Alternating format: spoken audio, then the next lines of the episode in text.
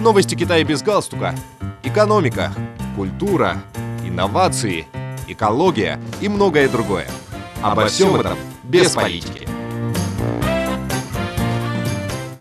Дорогие друзья, вы слушаете новости Китая без галстука. Китайские исследователи создали клей для заживления ран из улиточной слизи, сообщили в Кунминском институте ботаники Академии наук Китая. Более двух тысяч лет назад наземные улитки и их слизь уже использовались для снятия боли, вызванной ожогами, абсцессами и другими травмами. В связи с этим научные сотрудники из упомянутого института предположили, что улиточная слизь, обладая клеящими свойствами и неявной биологической активностью, может стать потенциальным средством для заживления ран.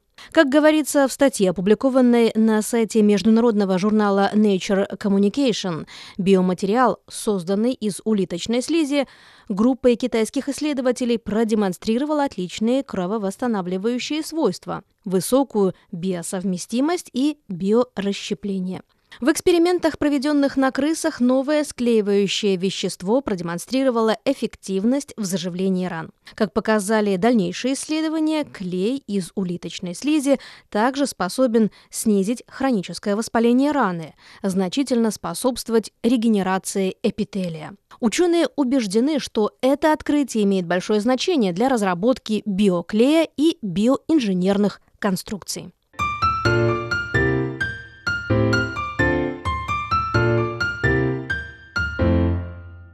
Китай планирует использовать свой новый комплекс «Сложный глаз Китая», расположенный на территории города Чунцин на юго-западе страны, для наблюдения за астероидами и планетами земного типа на расстоянии сотен миллионов километров в рамках работы по защите Земли от столкновения с астероидами. Чунцинский инновационный центр при Пекинском технологическом институте, который разработал и построил сложный глаз Китая, недавно опубликовал первую трехмерную радарную карту района лунных кратеров, полученную с помощью высокочеткой установки для наблюдения за дальним космосом. По словам академика Инженерной академии Китая Лунтена, данная установка состоит из массива радарных антенн, которые делают ее похожей на сложный глаз насекомых с множеством крошечных глаз для наблюдения э, под широким углом и в широком диапазоне. 3D-карта лунных кратеров была составлена на основе данных наблюдений с четырех радаров, построенных на первом этапе проекта. Картографирование области кратеров было завершено для проверки возможности использования системы радарных антенн. Согласно плану, на втором этапе проекта планируется построить 25 радаров высокого разрешения, каждый из которых будет иметь диаметр 30 метров. Стоит отметить, что сложный глаз Китая в Чунцине значительно отличается от китайского сферического радиотелескопа с 500-метровой апертурой FAST также известного как «небесный глаз Китая», расположенного в глубокой и округлой карстовой впадине провинции Гуйчжоу на юго-западе Китая. ФАСТ – это радиотелескоп, который собирает сигналы от звезд, но он не может обнаружить астероиды, поскольку эти небесные небольшие тела не излучают электромагнитных волн. Установка в Чунцине отправляет в космос радиосигналы и регистрирует отраженные сигналы для наблюдения за малыми околоземными небесными телами и планетами земного типа. Мы словно светим лучом фонарика в темноте, освещая нашу цель и позволяя нам взглянуть на нее пояснил Сян Ин, научный сотрудник Чунцинского инновационного центра.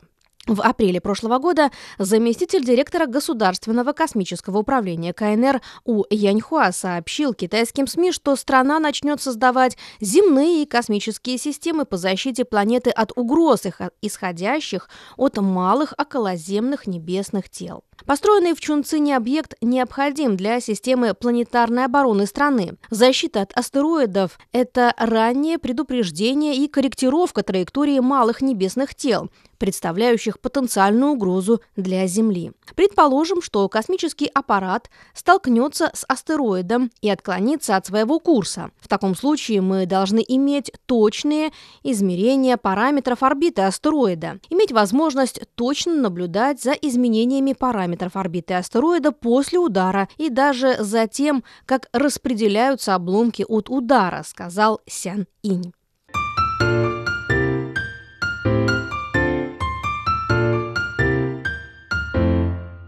Китайские ученые разработали ультратонкий, антимикробный и воздухопроницаемый носимый датчик, который может отслеживать движение тела человека и даже едва уловимую мимику лица. Исследователи из университета Тинхуа и Сианьского политехнического университета представили свой дизайн в исследовании, опубликованном на днях в журнале Nano Research. Согласно исследованию, датчик представляет собой трехслойный наногенератор, структура которого похожа на сэндвич. Датчик может собирать возобновляемую и обильную механическую энергию с высокой эффективностью. Нановолокно срединного слоя служит для преобразования механической энергии в электричество. Оно с обеих сторон покрыто двумя нановолоконными мембранами, каждая из которых с одной стороны покрыта слоем серебра толщиной 110 нанометров, служащим электродным слоем. Многослойный датчик толщиной в 91 микрометр обладает высокой воздухопроницаемостью и превосходными антибактериальными свойствами, показали результаты исследования. Согласно данным, этот датчик продемонстрировал отличный уровень чувствительности к движениям человека, что указывает на большой потенциал для применения в гибких электронных носимых устройствах с автономным питанием и для мониторинга здоровья человеческого организма.